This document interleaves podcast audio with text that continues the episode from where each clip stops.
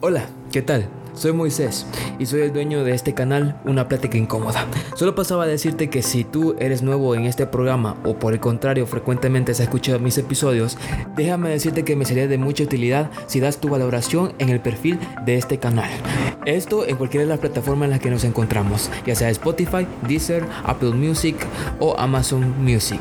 Esto para posicionar al canal en las distintas plataformas. Nada más eso.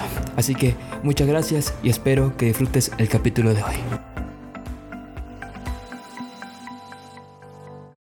Probablemente hoy en día estamos experimentando una situación en el cine que no se había visto antes. Este evento que vamos a nombrar ahorita como Barbieheimer, en el que dos películas totalmente distintas en concepto, en trama y en todo lo que quieras enumerar, eh, se estrena en el mismo día, ha pasado muy pocas veces durante el cine. La última vez pasó en 2008-2009 cuando se estrenó, de hecho, otra película de Christopher Nolan, The Dark Knight, con Mamma Mía.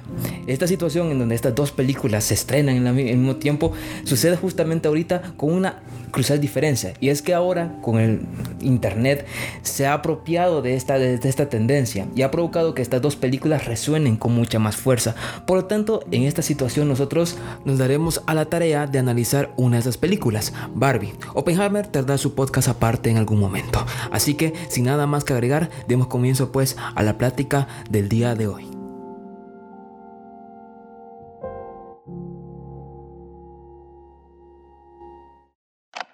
Hola a todos y bienvenidos a una plática incómoda. Hoy presentamos la feminidad, la masculinidad y Barbie. Para esta tarea he traído a dos personas. Uno es un personaje recurrente ya, es la cuarta aparición que tenemos acá, tiene más aparición que, que no sé, tiene una, un registro ya que en este podcast, Miguel Ángel, pero también tenemos a una nueva invitada, un nuevo personaje desbloqueado en este podcast. Ella es Mónica y nos van a ayudar ambos a hablar respectivamente sobre Barbie y Oppenheimer, ¿no? De ambas películas, los pensamientos que tenemos al respecto. Así que, primero que todo, quiero que saluden al aquí a los que escuchan. Hola, Hola soy Mónica. Hola de nuevo, ya saben quién demonios soy, así que vamos a la meollo del asunto aquí no hay presentación para Miguel. Así que, bueno, vamos a comenzar primero analizando. Quiero empezar primero por Barbie. Empecemos primero por esa película, ¿no? Quisiera saber primero sus opiniones respecto a Barbie, a la película de Barbie, al pensamiento que se les venga a la mente. ¿Les gustó? ¿No les gustó? ¿Qué les pareció? ¿Les divirtió? Primero, Mónica. O sea, de gustarme, me gustó y mucho. Porque, primero, o sea, no era como lo que yo tenía pensado, no me esperaba nada de eso Sí, sabe, o sea, yo me imaginaba una película como muy enfocada a lo que es la, la Barbie como muñeca, pero no pensaba que iba a ser tan, o sea, tan socialmente crítica, ¿sabes? Entonces, o sea, te da como una perspectiva diferente que al mismo tiempo es como siempre estuvo ahí. Por lo mismo de que la, la sociedad como te lo, te lo plantean, de que los quieren al entrar al mundo, eh, pues al mundo real, ¿no? Tienen como que más como valor que las mujeres. Entonces siento que sí, al, al ser mujer se ve como, como una perspectiva súper diferente ya que como lo ve un hombre. No sé, ¿vos, cómo lo sentiste? Pues mira, la verdad que yo me, sí me cagué de la risa con esa película. Más con las partes en las que, digamos, cuando Ken llega al mundo real y es como adopta toda la doctrina así como del patriarcado, que lo mencionan al final. Yo la verdad no pude empezar, no pude evitar eh, empezar a reírme cuando vi toda esa parte. Igual todo, prácticamente todo lo que empezó a pasar después con los Ken, después de que el Ken de Ryan Gosling llegara al mundo real y después volviera a Barbieland. La película sí estuvo entretenida, el final sí me gustó bastante también. Buen mensaje. La verdad que considerando, eso sí, admito que no me he visto ninguna película de la directora, de Greta Gerwig, pero tenía un poco del entendido de que la directora le encanta meter bastante su... Como, ideologías, ajá, como ideas a las películas. Entonces me esperaba que no fuera una película tan plana, justo por eso. Yo la verdad es que, o sea, probablemente la razón más obvia quizás o la que más por la que yo quería ir a ver Barbie es precisamente por Greta Gerwig porque yo ya había visto las dos películas anteriores de ella. Ella había participado como actriz porque ella es actriz también. Mm. había participado como actriz en otras películas no la he visto pero las dos en las que con la que inició que es Lady Bird y Mujercitas. O sea Mujercitas es un remake pero créeme que eh, esta película que salió creo que fue en 2019 creo que salió Mujercitas. O sea esas dos películas de algún modo retratan la experiencia femenina a su propia manera. Una retrata la, la adolescencia de, de, la, de la mujer en general. Siento que Lady Bird tampoco iba tanto a iba más bien una experiencia como la relación madre-hija madre-hija sí en cambio Mujercitas sí Mujercitas sí se siente como ese toque feminista. O sea lo, aquí la diferencia es de que ese toque feminista que uno puede eh, notar en Mujercitas que ya de por sí el libro de donde viene Mujercitas ya es un libro que, feminista, feminista. no diría feminista pero digamos que va con esa, con esa línea de empoderamiento de empoderamiento femenino. Esta esa, esa, faceta de Mujercitas creo que aquí en Barbie se eleva a la enésima potencia. O sea aquí si, si Greta Gerwig creo que fue la oportunidad para ella de decir de soltar todo lo que alguna vez pensó sobre, sobre el feminismo sobre el patriarcado sobre la feminidad sobre la masculinidad y todo eso aquí lo soltó aquí lo soltó. Entonces quería empezar por eso. Yo pienso en, en general que Barbie más allá de ser una crítica yo la yo la percibo como lo que es una sátira una sátira una sátira una, una, obviamente hay, hay muchas películas que critican cosas pueden criticar cosas pero una sátira es es Criticarlo, eh, como eh, ajá, exacto, plantear una opinión social que dé a pie a un debate, pero a través de un chiste, a través de un chiste. Que siento que... Como pasa con los Ken, Como pasa con los Ken. De hecho, los Ken creo que son el chiste más grande de toda la, de toda la película. Y primero que todo, algo que mencionaste, y hablando de eso, de la crítica, eh, la perspectiva femenina, y quizás es una de las principales razones por la que yo eh, invité a Mónica, ¿no? Porque como les comentaba justamente antes de comenzar el podcast, que creo que la experiencia de ver la película, obviamente por los significados propios que puede percibir un hombre y todas las experiencias que conlleva ser hombre, no es la misma que una mujer, y por lo tanto, ver la película implica algo diferente para una mujer. Y aquí es donde quisiera hacer la pregunta, o una de las preguntas para ir eh, desmenuzando la película para ti, eh, ¿cómo, ¿cómo, percibiste tú la película? ¿Qué, ¿Qué, te hizo sentir la película al verla? Cuando la estaba viendo, como te dije antes, yo no, no tenía pero ni idea. Como vos dices, tipo vos la conocías por la directora, ya sabías más o menos algunos de los películas que había hecho antes, ya tenías una idea de por dónde podía ir porque pues ya tenía como este historial con las otras películas. Entonces como que al menos ya tenías una pequeña idea. En cambio yo sinceramente iba como que por decir, ay, por ver la película, ¿no? Pasar rato. Exacto. Entonces, lo que más me gustó y con lo que sí te puedo decir es que yo me sentí muy identificada con el personaje, o sea, con, o sea, con la Barbie estereotípica. Porque te, te plantean de que a todas las Barbie va. Pero tenés la estereotípica y como en un momento deja de sentirse perfecta, deja de sentirse que encaja, deja de, o sea, se, se empieza a sentir utilizada, observada, ya no se siente cómoda. O sea, de verdad, vos como mujer te empezás a identificar con la muñeca y decís, sí me pasa, así soy. Y yo, mira, yo no sé si es porque yo de verdad soy bien sentimental, pero yo sí me puse a llorar cuando la veía llorar y me sentía como, ajá, como con mis, como mis emociones reflejadas en ella y decía, o sea, también me pasa. Entonces, como que tenés una perspectiva en la que decís, ay, no estoy sola, sí nos pasa a todas. Y es algo que como hombre siento de que no se entiende, o sea, sí se entiende, pero no se, no se siente igual. Entonces por eso como que la agarran como que con más, como más cómica, ¿no? Que sí fue muy cómica. Todos los chistes incluso me daban mucha risa los, las referencias, hasta en, en, hasta para Mattel se hacían mierda ellos mismos. o sea, me dio mucha gracia eso. Pero pues sí, como que la perspectiva no es exactamente igual de que para todos. Sí, porque, o sea, eso es cierto. Obviamente, eh, las sensaciones que son cuestiones subjetivas que se van guardando de acuerdo a dichas experiencias. Y claro, como son experiencias que tú ya viviste, por lo tanto es más fácil identificarte que algo que solamente hayas visto como en tercera persona, probablemente como lo que viven pues los hombres. Que cosas que puede ser, yo por ejemplo, cuando Barbie llega al mundo real y le dan una nalgada, por ejemplo, o cuando le piropean, cosas así. Los siestas del baño. Ajá, exacto. Son probablemente, o sea, muy seguramente son experiencias que las mujeres sobre todo experimentan, que un hombre puede decir, ah, eso le pasa, pero tal vez no es lo mismo, no es lo mismo. Pero en, en, cuanto a eso, quisiera preguntarte de ti ahora en cuanto a una perspectiva masculina. ¿Tú cómo, cómo sentiste la película en respecto, Miguel? Y yo también puedo darte mi opinión. O sea, Sí te comenté que me pareció chistoso y todo, pero ajá, va, por lo menos lo de las crisis existenciales que le pasan a Barbie, estaba así como de...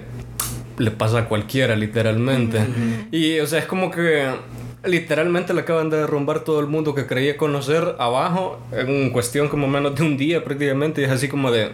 Obviamente. Sí, definitivamente iba a estar muy, muy afectada por culpa de eso. De ahí con lo de los Kens, yo estaba así como de... Mira, o sea... Suele pasar, pero... Sí está un poco exagerado, obvio. Lo están tomando como para sacar la sátira de ahí. Es que, ya, no sé si... Bueno, continúa, continúa. Uh Pero... Ajá, yo estaba así como en plan de... Ya cuando estaba como en la parte de despechado Ken, estaba así como de... Sí, suele pasar demasiado esta clase de cosas y la verdad se está comportando como lo haría la mayoría. Ajá. Pero con eso de los Ken, o sea, yo siento de que hay personas que piensan de que agarraron a Ken como de accesorio de Barbie, de que como que humillaron a Ken en toda la película. Y porque, o sea, básicamente el chiste, como incluso vos dijiste al principio, el chiste de la película fue Ken, ¿no? Entonces como que te dan la perspectiva de que en el mundo de Barbie las únicas que importan son las mujeres y agarran a Ken como de juguete, como de un accesorio, que incluso mencionan de que no saben ni dónde viven, no tienen ni siquiera trabajo y las únicas que son como las los personajes importantes son solamente mujeres. Entonces me da un poquito de gracia como muchos hombres como que se clavan o se pican con eso, decir, ay, es que al que lo agarraron de que solo de, de como de accesorio, ¿no? Que no le dieron relevancia y se, se enfocaron como en tomar un chiste en torno a Ken. Pero si te das cuenta, es básicamente lo mismo que pasa en el mundo real, solo que al revés. Ajá. Y, y, probablemente la, los, o sea, ese sector masculino que se sintió atacada, o porque eso fue, o sea, probablemente se sintieron atacados porque vieron en Ken un reflejo de sí mismos. Entonces, que una película de forma tanjante te critique tus propias cosas y si son cosas que tú mismo te reflejas, pues al final te vas a sentir atacado, te vas a sentir atacado. Claro, yo en lo personal, y eso, es mi, eh, eso soy yo, este, yo no me sentí atacado con la película, o sea, a mí, a mí, me, a mí me dio mucha gracia los, los chistes. O sea, por ejemplo, el, chiste del, del padrastro, del padrino. Mm, sí, sí, sí. A, a, mí me, a mí me dio risa. Yo no he visto El Padrino, yo pero... No lo he visto, pero, pero yo, yo sí es algo que, por ejemplo, a mí, yo creo que... O sea, a mí me gusta ver películas. Entonces, yo sí siento que es algo que si una mujer me pregunta que, que le explicara una película, yo sí me pondría como pendejo a explicarle la película. No, obviamente no necesariamente porque sea algo machista, pero yo me pondría así. Yo decía, ah, bueno, sí es cierto que es un, una cosa de la masculinidad como, que... Como para ver, digamos, si, si la logras hacer de que se enganchen que intentar ver la película, digamos, ¿o no? No, porque en, el contexto de la película es como que te... Obviamente... No, o sea, obvio ahí no, pero digamos vos lo que vos mencionabas. No, no más bien, por ejemplo, que te, que te, que te... O hablar de una película en general. Uh -huh. O sea, como justamente como estamos ahorita, pero alguien que venga, o en caso una chera venga y me pregunte o hablar sobre una uh -huh. película, a mí ya yo ahí me tendría para hablar. Uh -huh. O sea, en ese sentido yo me sentí identificado con algunas cosas, pero no me sentí atacado, que es diferente, ¿no? Y fíjate que yo siento que eh, algunos, o sea, yo siento que malentienden la oportunidad porque hay un sector, hay un sector de la película o de, de, la audiencia que la vivió es que alguna gente dice, hay mujeres, vamos a ponerlo tanto de, hombres como mujeres, mm. hay mujeres que ponen el plan de que es que vos no lo entendiste porque no eres, porque eres hombre, porque eres hombre. Y siento que eso es seleccionar arbitrariamente uno de los tantos temas que aborda Barbie, porque siento que a poner a Ken, por, para mí Ken no fue un chiste, fue, el, el, fue una trama que implicaba la deconstrucción de la masculinidad. Para mí, para mí fue la deconstrucción de la masculinidad Ken, porque plantea la idea de que la masculinidad afecta tanto a hombres como a, para mujeres en el caso de la masculinidad tóxica, porque obviamente el hecho de establecer una, una sociedad eh, patriarcal implica que los hombres tengan que establecer roles de género, tengan que asumir responsabilidades que tal vez ellos no les corresponde tener, tener obligaciones o pesos. Por lo tanto, ese es yo, para mí uno de los bastantes mensajes de Barbie, que es plantear que este sistema, eh, este sistema patriarcal, este machismo, afecta unilateralmente tanto a hombres como para mujeres. Pongamos el ejemplo de Alan. Alan, y aquí le voy a, y aquí, aquí le voy a poner eh, un, les voy a mencionar un primer término, masculinidad hegemónica y masculinidad subordinada. La masculinidad, la masculinidad hegemónica es una masculinidad que está instaurada, es el status quo, es la forma en cómo se percibe la masculinidad según los estándares y los roles de género en la actualidad. Es decir, cualquier convención que tú tengas respecto a cómo debe ser un hombre o la masculinidad en general, como por ejemplo e, es hegemónica, por ejemplo, un hombre alto, musculoso, o sea, la, los estándares de que la sociedad debe o debería imponer o cómo debería lucir un hombre. Eh, que no exprese sentimientos, estoico, cínico, algo así, por ejemplo. Eso es, eso es masculinidad hegemónica, el status quo. Entonces, masculinidad eh, subordinada es esa masculinidad que eh, es distinta para la hegemónica. Es decir, una masculinidad que posiblemente puede ser, por ejemplo, un hombre que vista, yo, yo qué sé, o, o, o, vista falda o, o vista color, color, colores llamativos, cosas así. De acuerdo a dichos obviamente ese clase de hombres a veces tiende a caer inclusive en categorías como hombres afeminados, hombres homosexuales. Los aliados cosas así. A lo que voy es de que esa masculinidad subordinada eh, se ve presente porque es una masculinidad que hacen de menos por, por simplemente no cumplir con el status quo.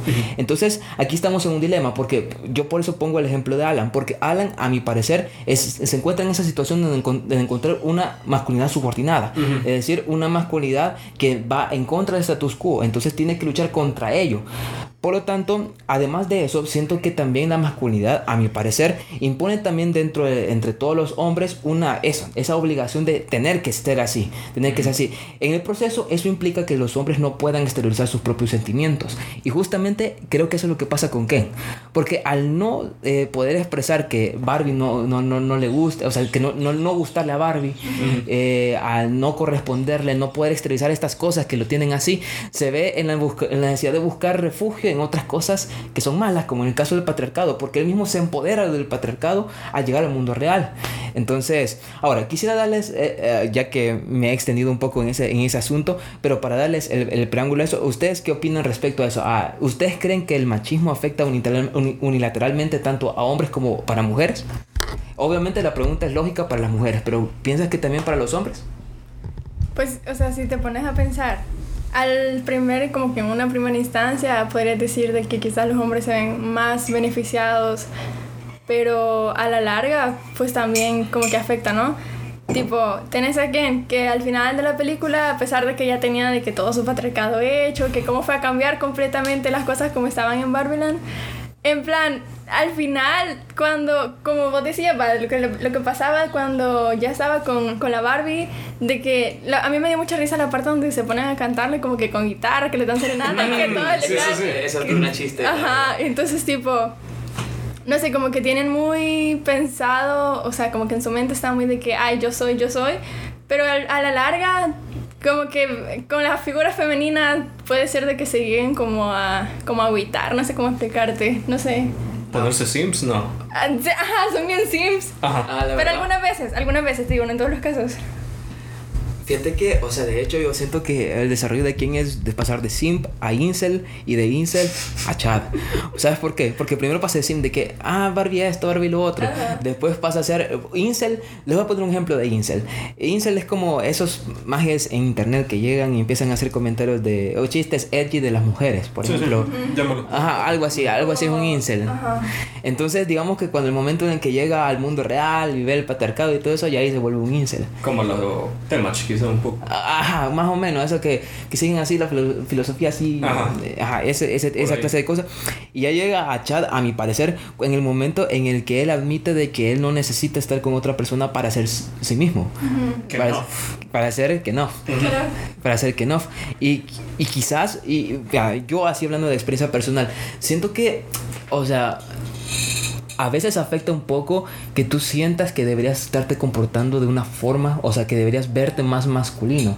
Por ejemplo, en mi caso, eh, o sea, yo a mí, por ejemplo, a mí no tengo problema, a mí me gusta eh, vestir colores pasteles, una camisa rosada, una camisa celeste, y a veces andar en short, zapatos así normales, eh, tal vez a veces por mi forma de vestir, inclusive por mis propios gustos, porque yo no soy alguien que, yo no sé de fútbol, yo no hago fútbol, este o sea, ni, ni sé de carros, este, ni no, no, me gusta ni la lucha libre, ni esa clase de deportes que habitualmente para una para la masculinidad hegemónica son clave, que, deberías, cosas que deberías saber y entender. Se puede decir que no entra como en ese estereotipo de hombre. O sea, tampoco es que quiero darme, o sea, alardear de que, ay, que yo soy un hombre que... Diferente. Diferente, no, porque obviamente entre todas esas cosas simplemente admito de que no me gustan y ya. Entonces, no, no con la pretensión de querer deconstruir el género y nada, los roles de género ni nada, sino que simplemente porque a mí no me gustan esas cosas. A mí nunca se me ha dado el fútbol, nunca me ha interesado los carros, me interesan otra clase de cosas, otra clase de cosas. Entonces, al momento de plantear y te decís, puya, o sea, eh, es como que a, veces sientes que tendrías la presión de hacer algunas cosas como hombre, tipo... Eh, que te gusten los deportes. Que te gusten los deportes, cosas así. Entonces, sientes como una obligación, o sea, de algún modo existe como una obligación que te impone a ti que deberías comportarte de esa forma. Y por eso siento que de alguna... Eh, de, bajo esa disyuntiva es que el machismo, a mi parecer, o el patriarcado o este sistema afecta a los hombres porque hace de que estos repriman esas cosas, repriman esas sensaciones de frustración porque se frustran consigo mismos. Siento que eso conlleva, porque eh, hablemos, ah, cabal o no, ¿quién eh, se siente frustrado consigo mismo? Yo siento que todo ese dilema que tiene, que del patriarcado y todo eso es porque una frustración consigo mismo, ¿sí? Porque en el fondo, eh, ¿quién se siente mal de ser hombre? Entonces, al final cuando llega al mundo real, y ve que los hombres tienen el poder y todo eso, es una, una, eh, es una forma en la que él se empodera a sí mismo y todas sus inseguridades las encuentra ahí, en el patriarcado.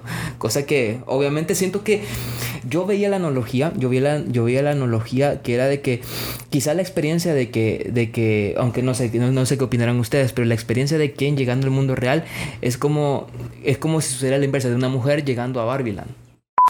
Ok, no te vayas. Antes que todo, voy a hacer una pequeña pausa para decirte que si te está gustando este capítulo, podrías darle like y compartirlo con tus amigos. Así para que demás gente también pueda disfrutarlo y también tengamos una conversación respecto a esta película. Así que nada más eso. Muchas gracias. Y esta es otra cosa, y esta es una análisis que yo le veo. Para mí Barbie es una, además de eso, una analogía sobre el, el patriarcado y el machismo, también es una analogía sobre la pubertad y la feminidad. ¿En qué sentido? Por medio de la mamá y la hija. Es que, ¿Por qué? A mí, o sea, yo estaba hablando con Oscar, de hecho, con Oscar, y, y, no, pero no el Oscar, ah, otro Oscar. Estaba hablando con Oscar y él me dijo de que para él la escena final de la película, cuando llegaba de todo ese espacio en blanco, para él lo interpretaba como menstruar por primera vez. Sí. ¿Cuál escena? La escena donde... Como que en un lugar blanco que parece un, cosito como que fuera de la Rosa de Guadalupe y empieza a llorar y, empieza a, pensar donde la, donde la creadora de Barbie ah, cuando está con la viejita y está como un, un, espacio blanco. Ah ya ajá, ajá. vaya sabes por qué porque primero o sea yo a mí me hace sentido porque primero imagínate vos mencionabas de que Barbie llega un momento en el que todo, todo es idílico. Cuando, cuando tú eres una niña, por ejemplo, todo es idílico. Todo es idílico, los roles de género. Llega un punto en tu vida, probablemente para la pubertad o para la adolescencia, que, esos, que esas opiniones que son idílicas, utópicas, se comienzan a destruir, se comienzan a desmoronar. Comienzas a plantear muchas cosas, comienzas a observar cómo existen los valores de la sociedad en realidad, los roles que existen en la sociedad. Entonces, prácticamente lo que le sucede a Barbie eh, durante toda la película, que comienza a su mundo se comienza a desmoronar de acuerdo a observar dichas, dichas situaciones. Pero además de eso, llegado a ese punto en la película, él, obvia, ella decide ser mujer. Ella decide ser mujer. Él, por elección propia, decide ser mujer. Y acto seguido, una de las primeras cosas que hace para que va es ir al ginecólogo ir al ginecólogo. Entonces, eh, para mí es como decir que para Greta Gerwig uno de, los, uno de los pasos en los que comienza a contemplar, uno de los inicios en los que comienza a contemplar la realidad del mundo es en la pubertad. Y qué inicio más eh, literal que la pubertad que cuando una mujer comienza a menstruar. Entonces, o sea, para mí me hace sentido de que también Barbie puede verse con una analogía a la pubertad femenina. Aunque no sé, no sé qué opina respecto a eso.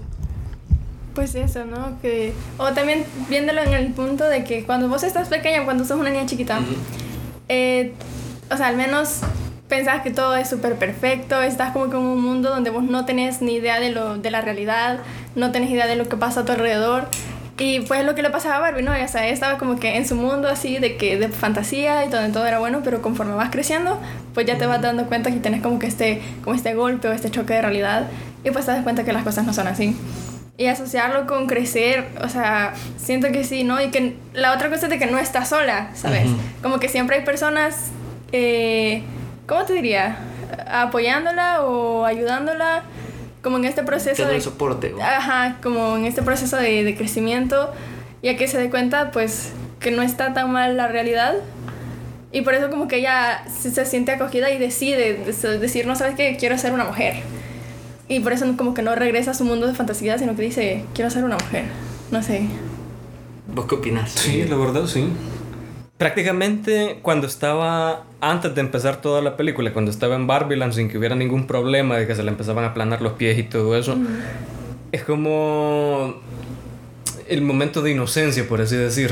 Y después de todo lo que ha pasado por la película, es como que esa inocencia ya no la tiene, ya no le ve el mismo sabor a estar en el, mismo, en, en el lugar en el que estuvo antes. Entonces es como un momento de crecimiento como para ella. Incluso el momento en el que tiene esa depresión al ver de todo el desmadre que ha hecho Ken en Barbieland es como se siente bastante comunidad similar a una crisis de los 20, por así decir.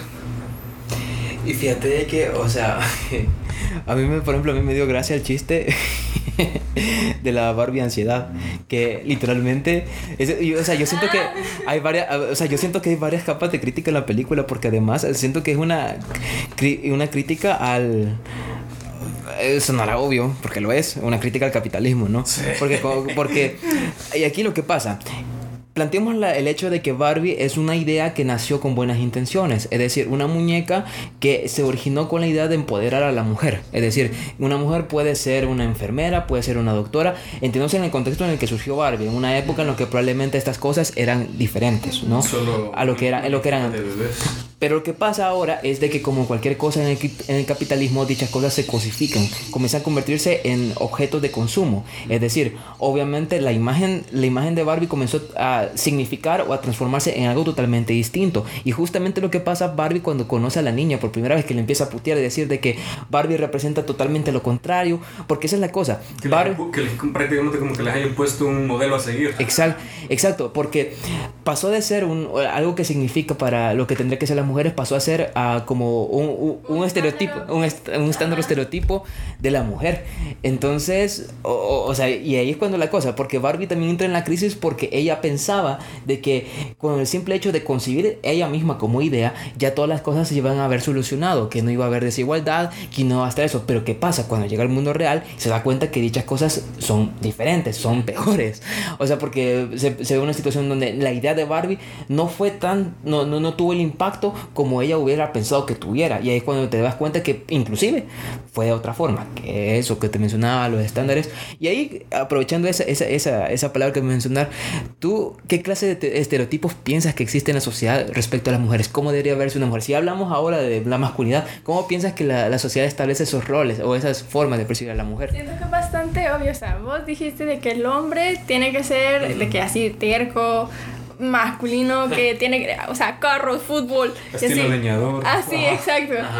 Y que ver algo diferente, pues no encaja y como es hasta como rechazado, no, no, no, no se toma como en cuenta. Pues o sea, también pasa, ¿no? Que la mujer tiene que ser de que súper femenina, tiene que ser delgada, tiene que ser bonita, tiene que permanecer callada. Y, o sea, no sé, como esto suena como bien machista, ¿no? Pero si te lo pones a pensar, la película de Barbie sí es muy feminista. Pero en plan, no solamente... Lo que me gusta de las Barbies es de que pues no siempre te encajan como en ese estereotipo físico, porque si te das cuenta, con el tiempo han tenido muchísima más inclusión. Dentro de la película, algo que me gustó fue de que ah, se veía mucho la inclusión, pero yo no la sentí para nada forzada. Sí. Yo la inclusión dentro de la película yo no la sentí nada forzada. Pero es porque, con- o sea, dentro de todos esos años han venido incluyendo muchas muñecas así, entonces como que por eso no se siente... Imagínate, si todas las muñecas de Barbie fueran todas rubias, todas delgadas, todas altas, blancas, si hubieses visto este tipo de personajes en la película, lo hubiese, sí se hubiese sentido muy forzado. Pero como ya están así, ¿no? Entonces, pero eh, con lo de la pregunta que me hiciste, yo como mujer sí me siento como que en ese estereotipo de que decir de que tengo, me tienen que gustar solamente el color rosado, me tienen que gustar, qué sé yo, las revistas, usar ropa femenina, ¿no?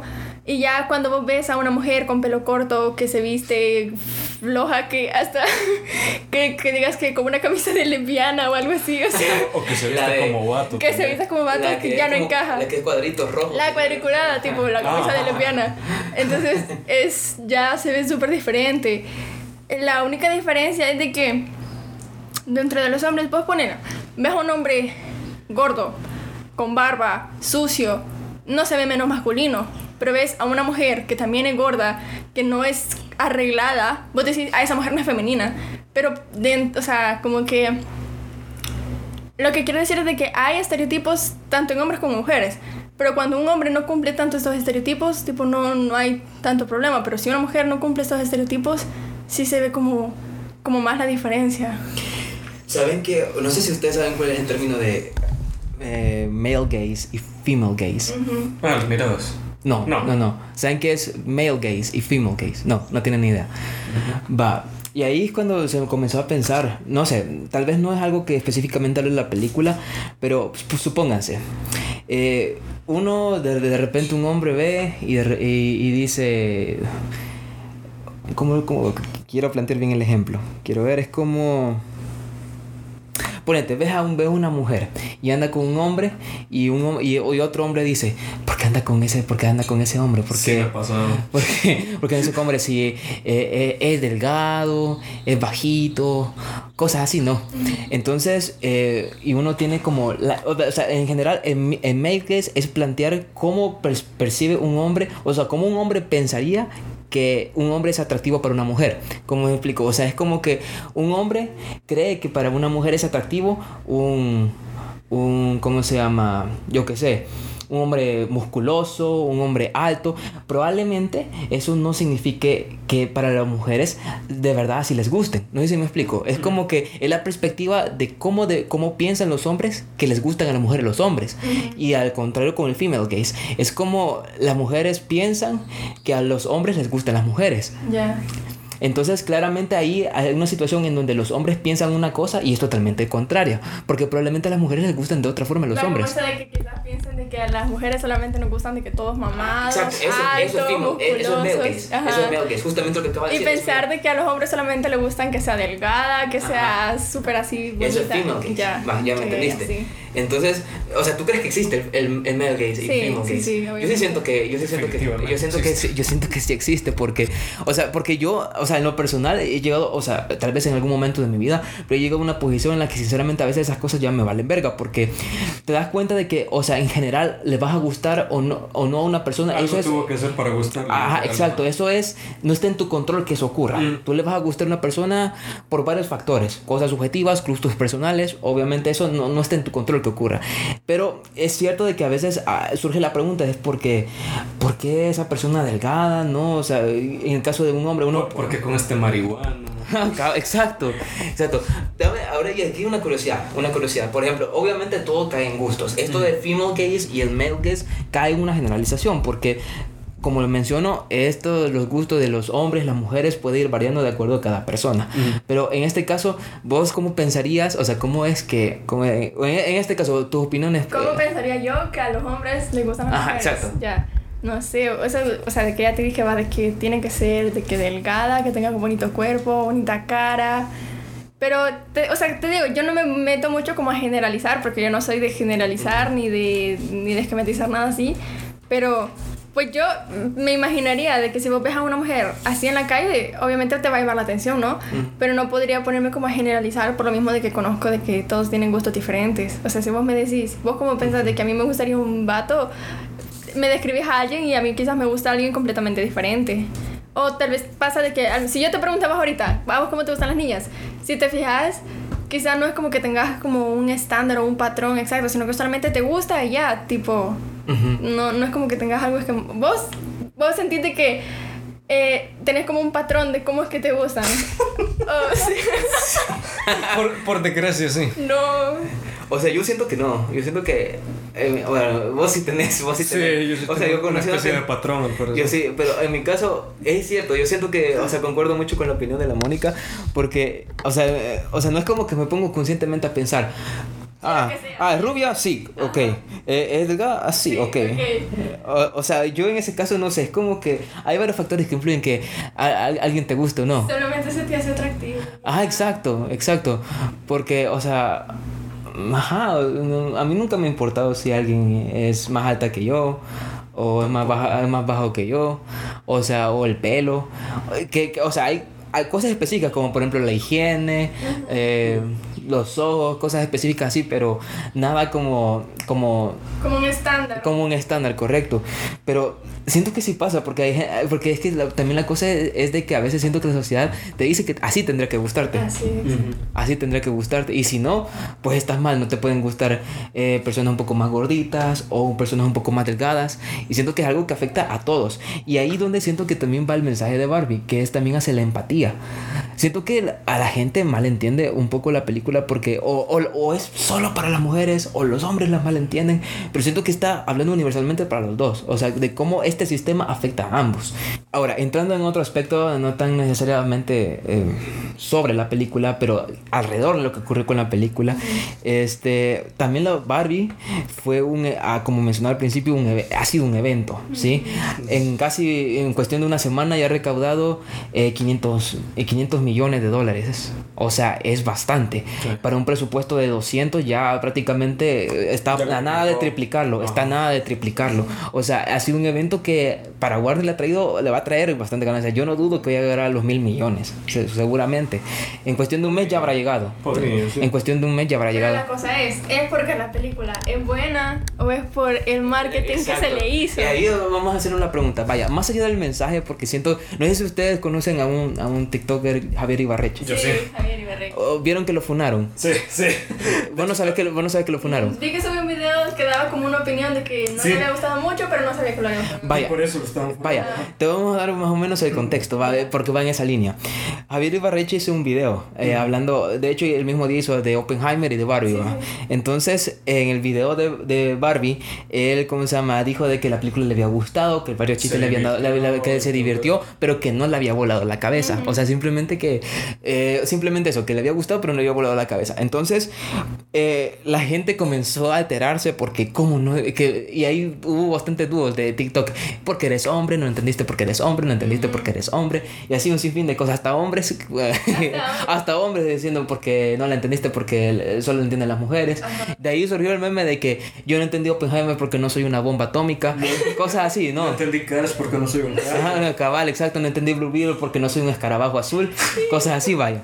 Entonces, obviamente, eso es, o sea, a mí lo parece, eso para mí es algo estúpido porque vos no podés juzgar las opiniones de una persona por si le gustó más o le gustó menos, le gustó, le dijo que le gustó, pero no, no vas a obligar a una persona que, joder, sea la octava, para, para esa persona sea la octava maravilla del mundo. Ahora, sí entiendo la crítica, o- hubo otra crítica en otro aspecto, es de que probablemente para, para Barbie, o sea, porque para Oppenheimer habló sobre las actuaciones, sobre el guion, cosas así. En cambio, para Barbie fue un poco más, eh, fue un poco más corta, fue un poco más superficial. Después ahí hizo otro video que ya hablando más sobre el guion, sobre cosas así. Entonces puedo entender el aspecto de que obviamente al comparar ambos análisis de Oppenheimer y de Barbie, pensar de que para la película fue más superficial su análisis, o sea, que dejó mucho a desear, puedo entender esa crítica, porque tú esperas que una película se analice por todos sus aspectos, ¿no? Que te digan, esto estuvo bien, esto estuvo mal y cosas así, ¿no?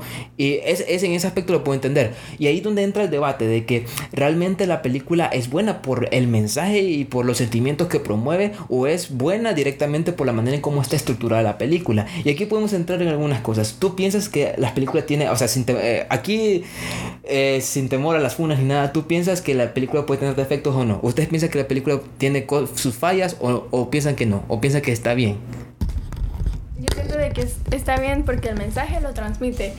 Como es que siento de que no te puedo decir de que, o sea, así tenía que ser o así no tenía que ser porque de nuevo son gustos. Y al igual que con lo que pasó con Javier, él te puede decir unas cosas que le gustaron, otras que no, pero de nuevo son gustos. Yo en lo personal hubiese preferido que si no hubiese metido tanto como que a la gente de Mattel al final, como que ya estaba muy redundante.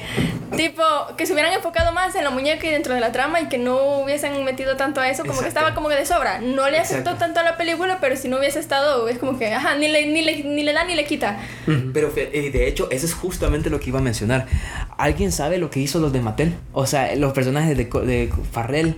Es que y- literal, o sea. no hicieron nada. Ajá, no hicieron nada. No hicieron nada. Se llevaron un montón de tiempo solo para llegar a Barbie, solo para Y para... el acto eh, final y para exacto. no nada. No, no, no, hicieron nada. Siento que eso pudo haber sido tiempo en pantalla que hubieran aprovechado para darle más al desarrollo del personaje a otros que se lo necesitaban. Yo Porque... tengo otro, yo tengo otro. Dime, dime. El problema es que siento que quizás en cierta forma resolvería un poco la película desde antes, pero no sé qué tanto también. El hecho de que Barbie nunca le dijera directamente a Ken no me gustas así, más, más como un baldazo de agua Más fría. directo. Ajá, más directo. Sí, porque, o sea, Literal, en cierta forma es como que lo tuvo un poco ahí como a la esperanza de que tal vez en algún momento él fuera... Le, le fuera a dar la oportunidad a él, en cierta forma. Pero hasta cierto punto también te crea tensión dentro de la Ajá. película, como esperar que al final tal vez pase algo, pero, o sea, como que te aclaran de que no va. Pero siento que no haberlo claro desde el principio, lo mismo, como para meterle tensión y trama a la película. Porque ajá, resuelve demasiado la trama si hubiera pasado eso antes. Exacto. O sea, quizás hubiera evitado el hecho de que Ken hubiera llegado a la mentalidad machista, patriarcado que, a la que se apegó al haber llegado al mundo real. Ah, porque la otra cosa que yo veo como de- dentro del pensamiento de Ken al tomar esa posición de hombre es de que, o sea, ah, ya estoy empoderado, ya, me, ya le voy a gustar, como que ya se va a enamorar sí. de mí porque yo ya soy más, ya, o sea, ya destaco. Hasta con el abrigo ese todo. Exacto. male gaze. Ajá. Me o sea, como pensar, ah, yo voy a entrar dentro de su estándar, va a pensar de que yo soy así. Porque me veo bien masculino porque yo pienso que así le gustan a las mujeres. Exacto. Hasta, hasta los momentos donde estaba flexiando el vídeo. Exacto. Son- para mí eso son- es que mira, para mí los chistes de Ken son los mejores. No, y para mí lo que más me impresiona es también el nivel de la actuación que se tuvo que mantener Ryan Gosling para no, no hundirse con el, el hecho de que estaba haciendo el chiste directo de la película también. ¿Cómo así? O sea, el hecho de mantenerse bien, o sea, de que se viera bien el personaje, que funcionara el personaje sin caer en ser una sátira demasiado O sea, sin, Muy sin- sobreactuar. Ajá. Exacto. Sin sobreactuar. Exacto, exacto, porque fíjate que siento que para mí la comedia, o sea, ser un actor de comedia también siento que es difícil. La gente subestima a los actores de comedia Sí. porque... Adam Sandler. Ajá, Pasa pero, pero es, que, es que lo que pasa es de que siento que para la comedia a veces la sutileza también es importante, porque tu actuación tiene que medirse de tal forma en la que no recaiga una sobreactuación, o sea, que se sienta genuina y que te dé risa, pero tampoco se sienta como una caricatura. Ah, que de hecho también la manera en cómo está planteada la película sí hace sentir a los personajes como caricaturas, pero obviamente es intencional, obviamente, o sea, ves a entender, y eso es algo que, mira, yo no sé si opinarán lo mismo que, que, que yo, pero siento que tal vez una de las cosas que no necesariamente siento que afectan a la película, la experiencia total de la película, pero sí siento que eh, el contraste que existe entre Barbiland y el mundo real no es... oh, y puedes verlo, puedes verlo de dos formas. O eso fue intencional o no lo es. Y yo les voy a decir por qué. El hecho de que el contraste entre el mundo real y el Barbiland no sea tan diferente, porque la manera en cómo están caracterizados los personajes, tanto en el, en el Barbiland, vos puedes entender que en Barbiland actúan así porque es un mundo utópico, ¿no? Ajá. O sea, porque ah, son juguetes, o sea, se, se- están concebidos como la idea de un juguete, como jugaría un, un niño o una niña con él, con las Barbies. Vos puedes entender que esas son sus personajes caricaturescas, pero llegar al mundo real parece que también las demás personas se comportan como los Barbies o como los Kens. No sé si me explico, no sé, no sé si esa sensación de que, por ejemplo, llegar a los ejecutivos, o sea, se comportaron como caricaturas, al igual que también los Kens. No sé si sintieron esa sensación que cuando llegaron con los ejecutivos, yo sentí eso. Yo sentí de que llegado a un punto, este, como que esa diferencia no era tan marcada porque se sentía de como que, por ejemplo, los, los ejecutivos se comportaban como Kens y en este caso, eh, las, los personajes femeninos, como en este caso la madre Leia, se comportaban como Barbies.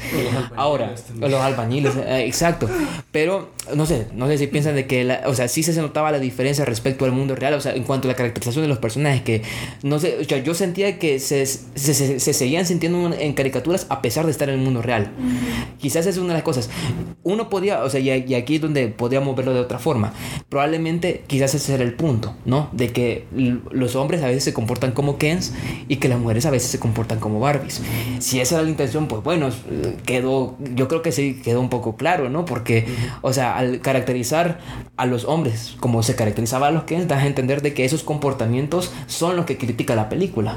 Pero, ajá, eso en específico, lo de los, lo de los ejecutivos, sí, siento que fue Como muy Sobrado. muy sobrado, o sea, porque, y de hecho, algo que a mí, eh, no sé, o sea, siento de que algunas cosas, como por ejemplo, lo de la creadora de Mattel, lo de la creadora de Mattel, no sé hasta qué punto sea eso un Deus Ex Máquina, porque siento de que sí se llegó a resolver el conflicto de, de, de Ken, pero llegado a un punto es como que de la nada aparece la señora. Es como que el personaje que solucionó el conflicto, que le dijo las cosas que le tenía que decir a Barbie para que ella tomara la decisión.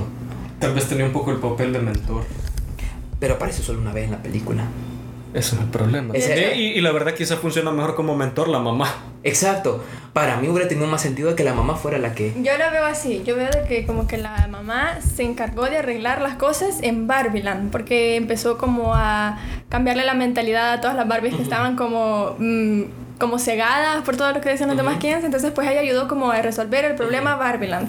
Pero a pesar de eso, lo que estábamos hablando al principio, Barbie ya no se sentía contenta, ya no se sentía tranquila aunque las cosas ya estuvieran entre comillas bien, ya hubiera vuelto todo como a la normalidad. Entonces como que en eso es de que entra la viejita. Ella viene, entra y ayuda como a arreglarle la mente a Barbie, y a, a ponerle una decisión, mira, ¿qué crees? Esto tenés, pero también hay otras opciones. O sea, ella ya no se sentía cómoda en su mundo, entonces fue como que, si te, si te acordás, ella le, le pregunta a la, a la creadora de que si puede convertirse en humana. Entonces, para mí, sí, sí tuvo como que. No, no fue como un personaje de relleno, sino que sí tuvo su papel importante O sea, dentro de la yo, trama. yo no hablo de que, o sea, sea o un mal personaje. Yo hablo más bien el hecho de que es como que. Imagínate que en una historia de repente aparece un personaje. Yo pone, ponente de que eh, yo, yo soy un personaje de una historia y conozco a Miguel una vez. Una vez. Y tengo un conflicto. Un conflicto y de la nada, del arbusto aparece Miguel y me dice, es que tal y tal, tal, tal cosa. ¡Ah! Es verdad. Es verdad. ¿Qué tal si, o sea, la aparición de la creadora de Barbie era como una especie de metareferencia, por así decirlo? Bueno, no tanto metareferencia, sino como una metaanalogía, tal vez de cierta forma, de, mm, o sea, la creadora de Barbie ser la voz de la razón, la cabeza de la propia Barbie, luego de todo lo que había vivido a través de la película, para tener su momento de elección, de quedarse o irse. Fíjate que, va, porque hablemos, o sea, la película es muy meta, o sea, porque inclusive, porque inclusive, no, no sé si te fijaste, Mónica, pero hay un chiste sobre Margot Robbie, o sea, como que la mencionan, o sea, porque la película, o sea, es consciente de sí misma, claro, entonces, o sea, si puedes verlo, o sea, porque yo creo que en realidad, o sea, en estas cosas uno puede verlo de manera más pragmática, decir, bueno, este personaje apareció solo una vez en, en- a la mitad de la película y de repente de la nada aparece, uno puede decir, ¿qué onda? ¿Qué onda? O sea, ¿cómo? ¿Cómo? ¿Por qué?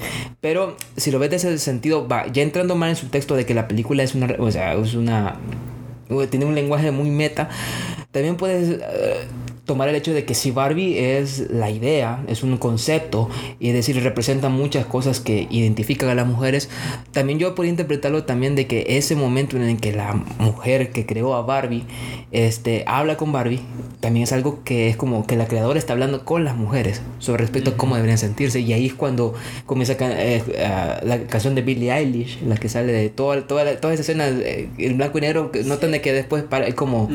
Esa, esa escena de hecho a mí me hizo llorar. O sea, la escena donde aparecen todo... Es que, es que la, esa, esa musiquita, no sé, a mí me, me, me tocó el corazón, va. La de que empiezan a ver un montón de escenas de mujeres en un parto, cosas así. O sea, si lo ves en ese sentido, tiene... eh, Me, me parece lógico que si la película, al ser una oportunidad en donde habla de forma muy meta, tal vez sea la forma en la que la creadora de Barbie tenía para decirle a las mujeres de que tal vez ella lo imaginó de otra forma, pero aún así hay oportunidad para que vean en Barbie otro concepto distinto que las empodere. ¿Sí? Entonces, ajá.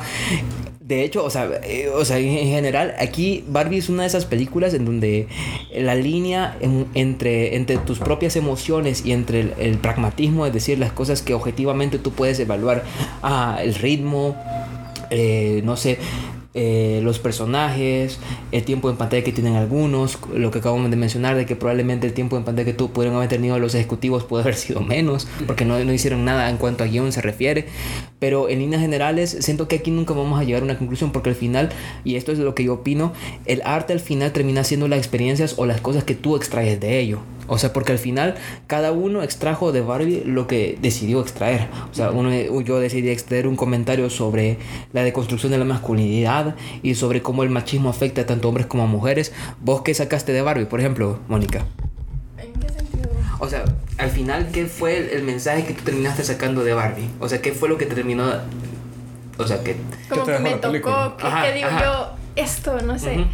Eh, primero, de que, o sea, vos, yo como mujer, siempre, volviendo a lo mismo de los estereotipos, siempre como que te han plasmado qué es correcto y qué tenés que hacer y qué tenés que hacer para encajar dentro de la sociedad. por un lado tenés eso y por otro lado tenés a la misma sociedad diciéndote de que no, que no es necesario cumplir esas estas como estándares o esas expectativas para poder encajar, ¿no?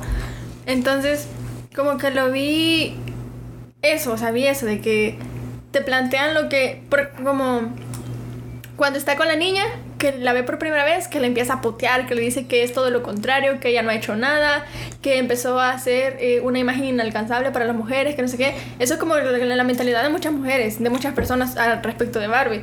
Entonces para mí como que la película vino como a, hasta cierto punto, como a, ¿cómo decirte?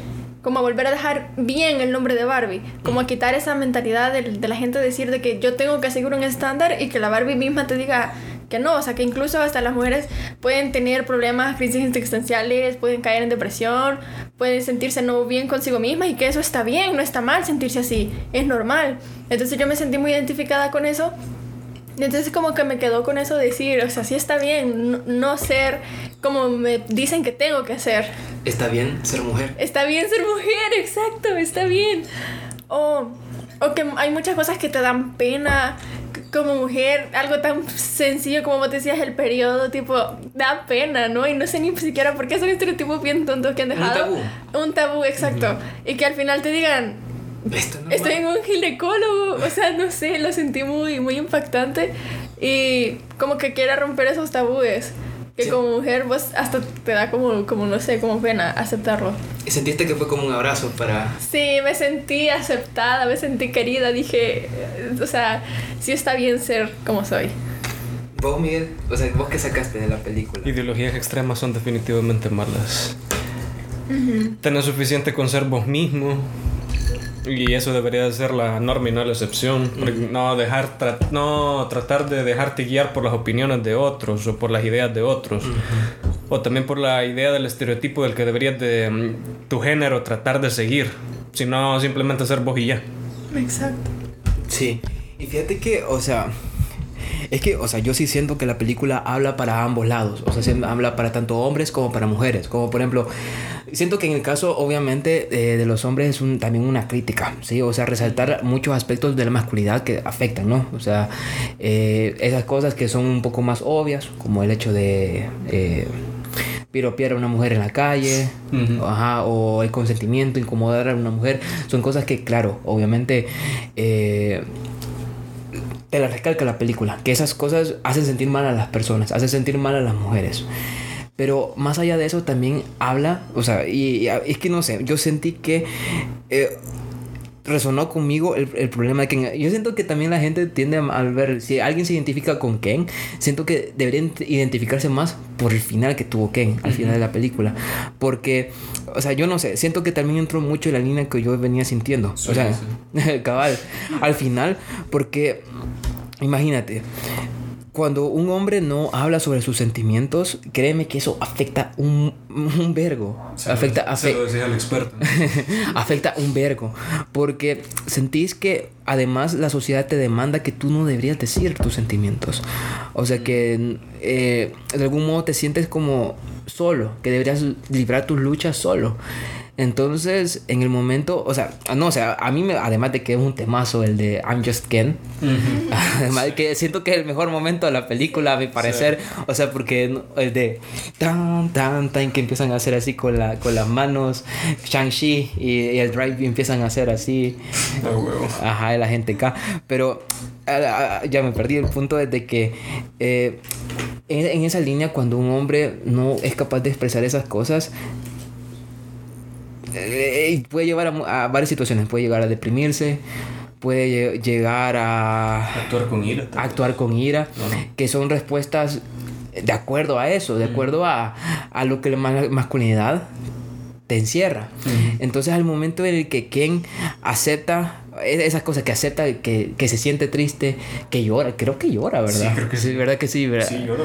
Yo creo que sí. Ajá, o sea, que llora. Inclusive que, o sea, también se vuelve vulnerable frente a Barbie. que esa es otra cosa. Que porque a veces sucede que a veces los hombres no quieren volverse vulnerables frente a una mujer. O sea, siento que, o sea, y así, eh, hablando así de forma personal, siento que a mí eso es algo que en relaciones pasadas me ha pasado. No porque de forma consciente yo diga, ay, que es porque es mujer, no me voy a volver vulnerable, pero digamos que esa incapacidad de uno de exteriorizar tus propios sentimientos, de que no sabes cómo decir que te sientes así.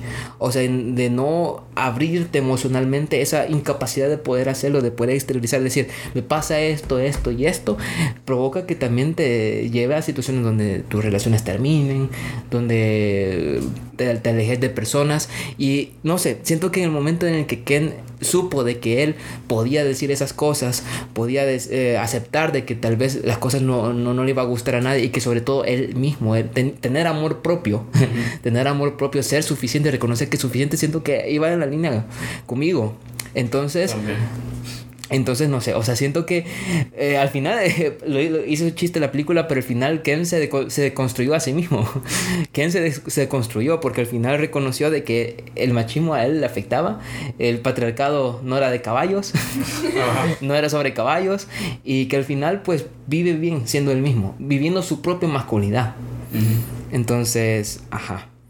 Saben, llegado a este punto en el podcast, eh, surgió una idea o me pregunté a mí mismo, ¿qué podía o qué faltaba? Porque sentía que algo faltaba, sentía que había necesidad de agregarle algo más. Y eso era que quizás, probablemente, eh, la experiencia colectiva se sintió más al ser mujer. Eso es algo que evidenciamos durante esta discusión. Pero, ¿qué tal si esa experiencia colectiva la aunamos más con muchas más opiniones de mujeres? Porque al final esa película terminó resonando al fin y al cabo más con ellas. Entonces me dio la oportunidad de preguntarle a algunas amigas de confianza que quiero mucho y que si están escuchando este podcast, pues les agradezco igualmente a Mónica por haber asistido también a este podcast igual. Y les pregunté a ellas si me pueden dar su opinión eh, a través de audios, de mensajes, de WhatsApp, qué, qué les hizo sentir la película. Porque me interesaba saber si esa experiencia fue universal para las mujeres, ¿no?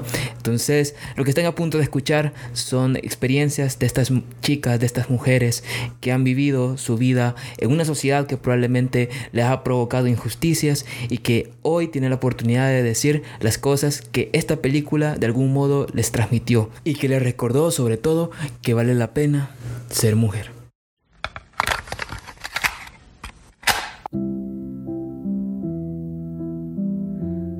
Ok, ¿qué sentí al ver Barbie?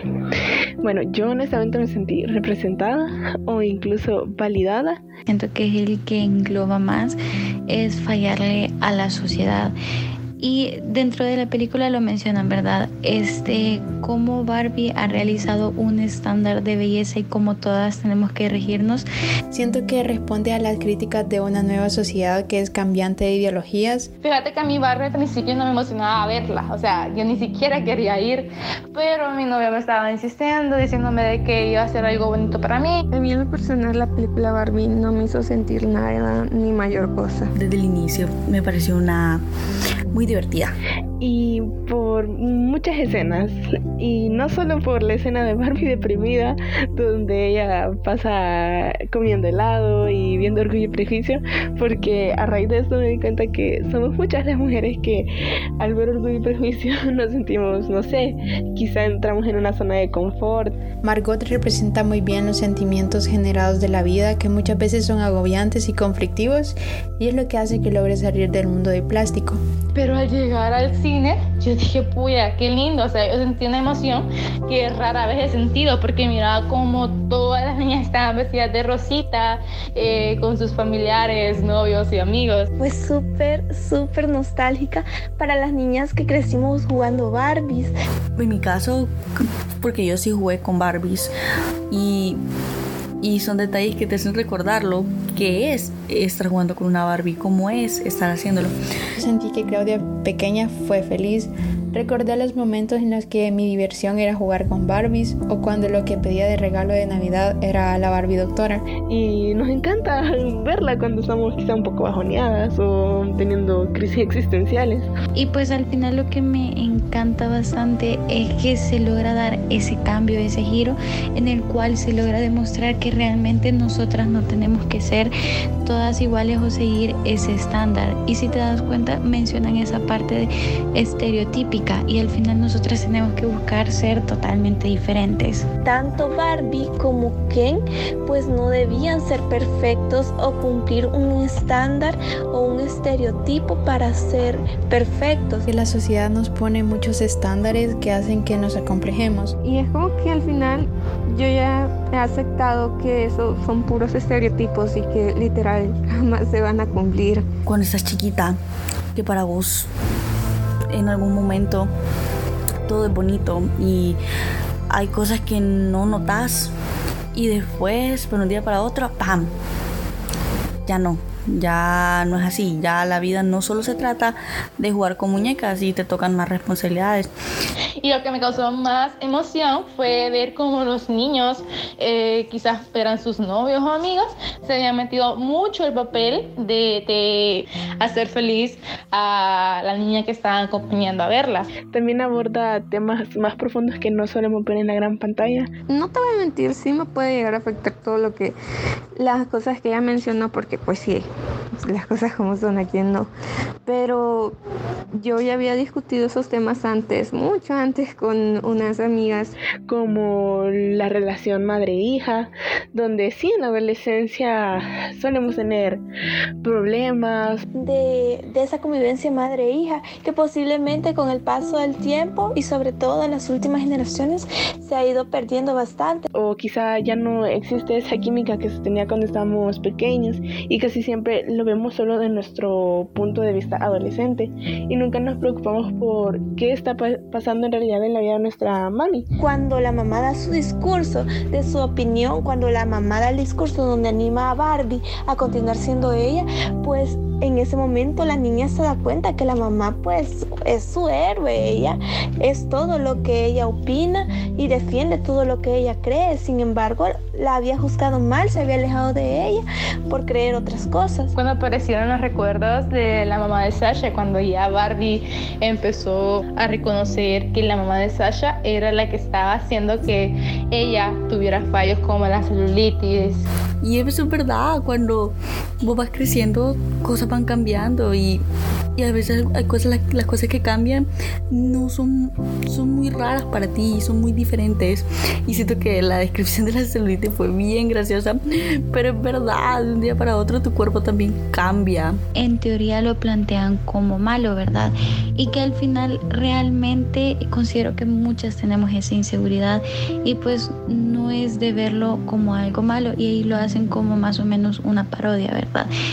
Y eso siento que hace bastante referencia a que al final no nos hace ni más ni menos tener celulitis, no nos hace ni más ni menos tener ciertas inseguridades. Cosas que la mamá de la niña le decía a Barbie cuando estaba deprimida son pues es una realidad que por lo menos yo siempre estuve consciente de todo eso. Demostró cómo muchas mujeres ya adultas, familias, reprimen sus sentimientos y es algo que suele pasar cuando nuestra mamá se abre con nosotros y nosotros llegamos a comprenderla y tal vez iniciamos a valorar como, wow, ¿por qué no, no le he puesto más cuidado a mi relación con mi mamá? Y al final es algo importante que hacer, pues. Para que las personas de su alrededor estén bien o empiecen a sentirse bien. Y siento que lo que más me afecta a mí es pensar que hasta cierto punto yo en un futuro voy a estar así, porque yo así planeo ser mamá y todo eso. Y fue como que, puya, qué feo, porque muchas mujeres pueden estarse sintiendo así eh, durante pasaba la, la, película y todo eso. O sea, yo me fijé que habían señoras que estaban llorando cuando pasó esa escena. Porque al seguir creciendo, eso nos define o nos ayuda, siempre vamos a encontrar apoyo en ella. Y es necesario, si es que no es fundamental, mejorar nuestra relación con nuestros padres, no solo con nuestra mamá, sino con nuestros padres en sí. Ya cuando entré a la sala de cine, eh, cierto punto yo estaba emocionada, o sea, no paraba de sonreír, me sentía feliz, me sentía como que en un ambiente súper lindo, porque todas estaban felices, todas estaban haciendo feliz a su niña interior, incluso las señoras, y eso daba como que aún más alegría, como que contagiaban todo eso.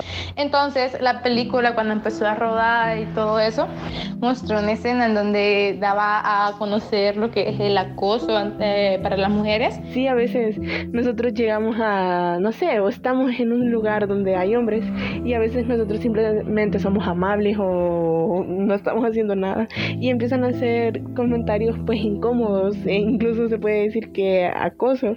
Y a mí eso me dio como que mucho sentimiento de tristeza porque me recordaba cuando yo no podía salir eh, sin un amigo o una amiga o no podía salir vestida de cierta manera porque yo me sentía acosada, porque me tiraban comentarios horribles, eh, me seguían. Y muchas veces vamos por la calle tranquilamente y recibimos un piropo que solo hacen que nos sintamos incómodas. Sí sentí la inseguridad que tenía Barbie en ese momento de todos me están viendo, ¿por qué me están viendo de esa manera? Este, de no, de no sentirte segura. Y me encanta que, que Greta lo ponga en una película pues que está haciendo tanta controversia eh, importante. Y te das cuenta, se, se me rompió el vaso porque fue como que no, no todo el mundo está consciente de los de las trabas, por así decirlo, que es tanto psicológicamente, eh, socialmente, de qué se trata ser una mujer y no todos están conscientes de eso. Porque siento que como sociedad debemos de empezar a trabajar en esos, en esos detalles donde a las mujeres nos hacen pues sentir incómodas. O sea, o sea, vos le puedes preguntar a cualquier mujer y tal vez no le pasa todos los días, pero a todas nos ha pasado más de una vez. Ya sea, como que me recordó a escenarios eh, feos que había pasado durante toda mi vida. Y el hecho que la Barbie tuvo que cambiarse de ropa para que la gente no la viera tanto, eh, puede ser un detalle bien pequeño, pero muchas veces pasa que vos tenés un outfit y mm, no, mejor no, porque me van a ver mucho, me voy a sentir mal, o sea, no porque vos te sientas mal, sino que porque la, cómo va a hacer que las otras personas te van a hacer sentir a ti. Una mujer no tiene que vestirse siempre perfecta, no tiene que buscar sentirse o verse siempre perfecta para ser valorada. La película está llena de críticas a la dependencia emocional, a la superficialidad y al patriarcado, principalmente al mundo corporativo que tenemos que afrontarnos, lleno de hombres con corbatas pero con pocas mujeres al frente. Cuando solicitaron un puesto en la presidencia y toda esta área, se les dijo que iban a comenzar de abajo, pero que no se les iba a negar un puesto. Y esto hace bastante referencia a la historia de las mujeres. Es bastante reconfortante el hecho de cómo muchas mujeres que han tenido un trabajo difícil, un camino arduo, han ido rompiendo todos estos esquemas y es como ahora muchas de nosotras podemos llegar a tantos puestos altos, ¿verdad? Entonces es súper reconfortante ese hecho de que ahora todas nosotras podamos aspirar a aquello que nosotras queramos sin tener un pero o algo que nos vaya a generar un mayor obstáculo. Uno puede ser lo que quiera ser y siento yo personalmente que eso es bien importante que se que se comparta y que se propague en la actualidad. Para mí fue muy significativa porque recordé una parte de donde nacieron mis sueños y que sin darme cuenta a medida iba creciendo iba dejando de lado todas las muñecas y ahora solo quedan los recuerdos de cuando les cortaba el pelo o las manchaba. Gracias a eso logré desarrollar mi creatividad y especialmente a plantearme que soy capaz de lograr todo lo que yo quiera hacer sin miedo a nada si muestras muchos sentimientos, eh, no, sos, no sos estable. Que si que si sos muy mandona es porque andas con la regla o, caes mal. Y, y, cosas así que si un hombre lo hiciera nadie estuviera juzgándolo. Pero si una mujer lo hace se piensa se piensa más tanto en el ámbito laboral como socialmente este, en grupos de amigos entonces yo aunque esa es la realidad para muchas mujeres, yo decido ignorarla y ser feliz a mi modo, sin tomar en cuenta todas las opiniones de los demás. ¿Quién no debe ser este, ese novio perfecto para Barbie? O sea, él puede descubrirse quién es a sí mismo. Entonces es bonito que indaguen esa parte tanto de los dos géneros, porque no es que menosprecia uno que el otro, sino que es que una búsqueda de, de dos estereotipos de ambos géneros que buscan encontrarse a sí mismos y, demostrar que son más que esa simple cara bonita o ese simple estándar físico. Entonces para mí ese ha sido como el, más, el mensaje de Barbie, de poder hacer que no solo el público de mujeres, que ya lo saben, sino que también el público masculino, que se dé cuenta que, o sea, quieres o no, a veces ser mujer es bien cabrón, pero, pero sí, ni modo, así toca.